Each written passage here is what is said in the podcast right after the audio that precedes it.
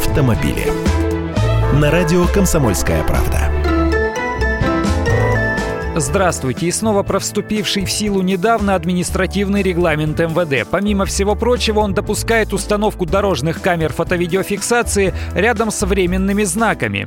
Временные дорожные знаки, вы их узнаете по желтому фону, устанавливаются на участках дорог, где идет ремонт или реконструкция. Вместе с предупреждением о работах они могут иметь требования об ограничении скорости. Следовательно, наказывать будут за превышение разрешенной временными знаками скорости. Еще один момент, который уточнили в ГИБДД. Установка средств автоматической фиксации в местах производства дорожных работ будет осуществляться владельцем автодороги и предусматриваться схемами организации таких работ. Итого суммируем. В местах ремонта дорог, где стоят временные знаки ограничения скорости на желтом фоне или с желтыми полями, теперь могут стоять и автоматические камеры на опорах, треногах и так далее.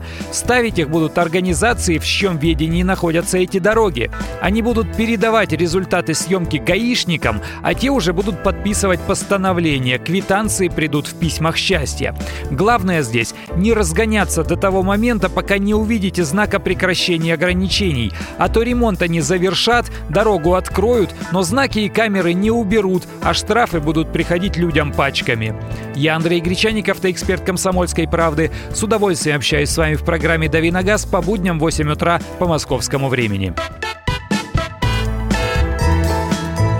Автомобили.